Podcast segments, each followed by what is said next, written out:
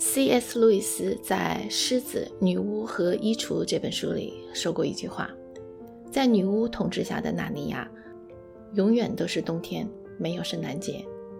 一个永远是冰天雪地，却没有喜乐、没有盼望的世界，是无助的、悲伤的。而我们现在所过的圣诞节，可以说是那个无助的、悲伤的世界的反义词。几乎每个人的家里都摆放了圣诞树。”多多少少的，下面都有些礼物，不管是在商业区还是住宅区，四处都有的圣诞灯光，营造出了一个温馨的节日气氛。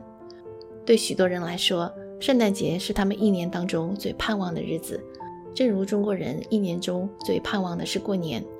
圣诞节代表的是喜乐、团聚、快乐、分享礼物等等。可是，就当我们把圣诞节装点的越来越像童话故事的时候，我们是不是也越来越远离了那个真正的圣诞节的含义呢？人类历史上第一个圣诞节的背景是怎样的？不妨让我来告诉你吧。有一个未婚先孕的女子临近产期，和她有名无实的丈夫跋涉一百多公里，去到另外一个城镇登记入册。而这种人口登记不是为了让掌权者更好地照顾他们，而是为了让侵略国更好地控制他们、压榨他们。试想，生活在这样的地方，掌权者听不懂你的语言，不懂你的风俗习惯，不尊敬你的信仰，他们可以胡作非为而不会受到任何的惩罚。好不容易，这个待产的女子和她的丈夫终于到达了目的地，然而他们发现。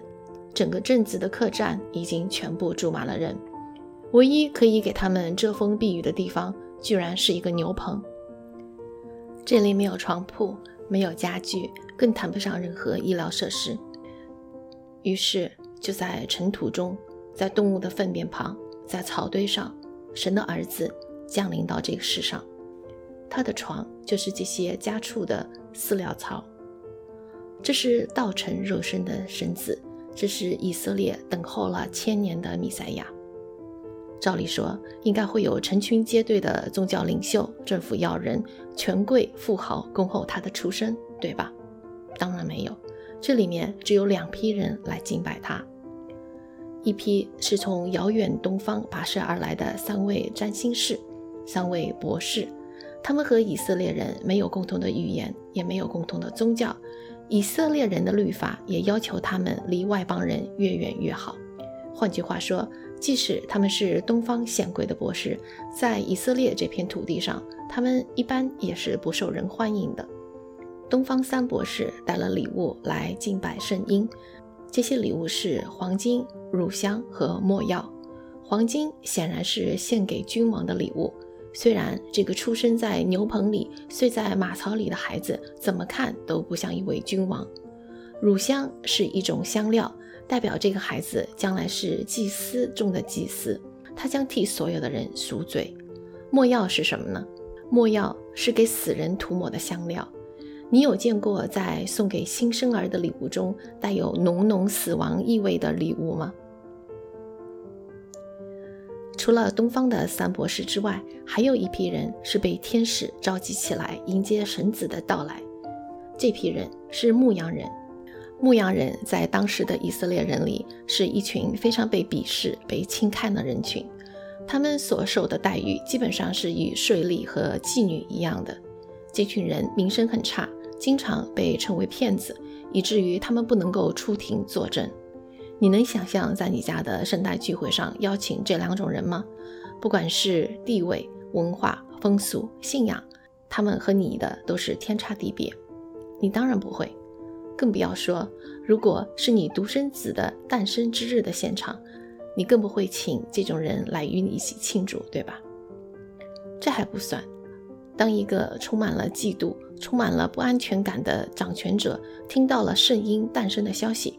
他就想尽办法要消除这个危险，于是他下令屠杀该地区所有两岁以下的男孩。还好有天使警告约瑟夫和玛利亚，他们连夜出逃，逃到了另外一个国家，没有亲人，没有朋友，就这么一无所有的开始在异国他乡生活下来。这就是真正的圣诞故事。它不是火炉旁家人微笑的脸庞、动人的歌声和那让人食欲大开的美食。真正的圣诞元素是贫穷，是歧视，是被边缘化，是被追杀，是逃难，是被所有人拒之门外。我不反对把圣诞故事简化到让孩子能够理解的程度，而且我也觉得许多以儿童为对象的圣诞节目办得真的非常的好。我的问题是，在为了孩子而简化圣诞的内涵，在这个过程当中。我们似乎把这个简化版的故事也普及给了成人，以至于我们所有人对圣诞节的理解都局限在一个充满了舒适、暖心、适合儿童性质的这样一个童话故事里。如果是让我们来写神子降临人世的故事的话，我们可能会让耶稣出生在一个权贵之家，旁边簇拥着宗教领袖、达官贵人。他诞生的那一刻，各国的君王、领主都来敬拜他。毕竟，耶稣是万王之王，只有用最荣耀的方式才配得上他。但是很显然，神的计划不一样。在万事以先的计划里，耶稣按照他想要的方式进入了这个世界。贫穷、被压迫、受到歧视、被追杀，成了难民。为什么神要这么做？仅仅知道耶稣来到这个世界是不够的。仅仅知道故事的基本内容，把那些让我们觉得不舒服的排除在外，只留下一个温馨舒服的圣诞节的故事，这也是不够的。我们必须要扪心自问：为什么耶稣选择这样的方式来进入这个世界？换句话说，耶稣为什么没有按照我们的方式来进入世界？让我这么说吧，真正的圣诞故事不是关乎于我们的感受。不是让我们仅仅以鲜花、烛光、美酒佳肴来庆祝这个节日而已。耶稣没有选择那种配得上他的方式来进入这个世界，他没有以万王之王的方式进入，反而是以最卑微、最低贱的方式来到了这个世界。作为他的追随者，我们应该效仿他。这也就意味着，圣诞节应该让我们。把目光从个人的舒适安逸转向那些就在我们身边，但是被我们忽视的苦难上。圣诞节应该提醒我们在世界各地发生的苦难，让我们远离那些以荣华富贵为人生唯一目标的人。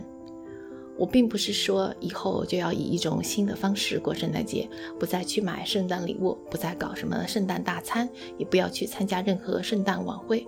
我并不是这个意思。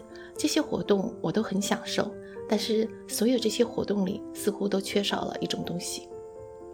耶稣诞生的故事，从某种意义上来说，并不意味着和平和安慰，它意味着对这个世界的一种否定。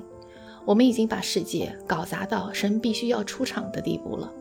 耶稣可以选择以任何一种方式向这个世界宣告他的到来，但是他选择不去告诉那些有权有势。荣华富贵的人，他甚至都懒得让他们知道他的存在。这个问题值得我们好好的想一下。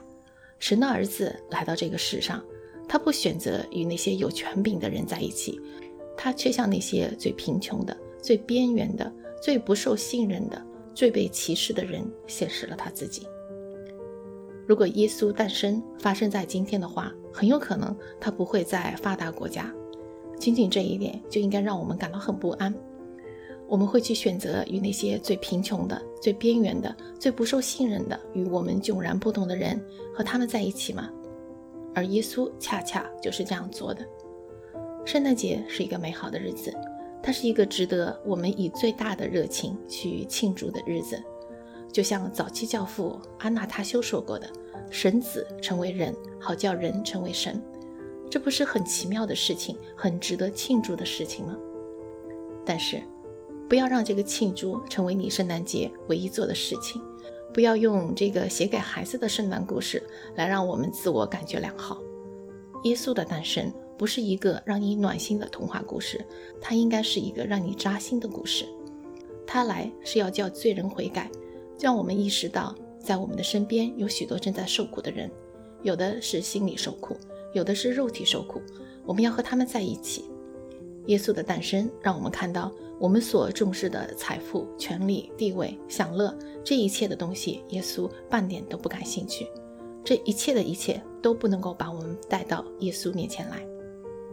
圣诞节是神对我们发出的呼召，让我们开始生活在耶稣带来的那个国度里。那个国度的君王用柔和谦卑来描述自己，那个国度的宣言是基督是主，恩典为王。我们不要把自己再局限在那个给小孩子讲的圣诞童话里。耶稣降生的故事也是一个成人故事，它应该让我们感到不安，应该让我们觉得有必要改变自己的生活。试想一下，如果耶稣第一次来的时候不会邀请你我，如果耶稣不赞成我们今天所看重的那些东西的话，凭什么我们就认为他再来的时候我们会被邀请到他面前来敬拜他呢？这是一个给成人的问题。我们必须要好好的扪心自问一下：圣诞快乐。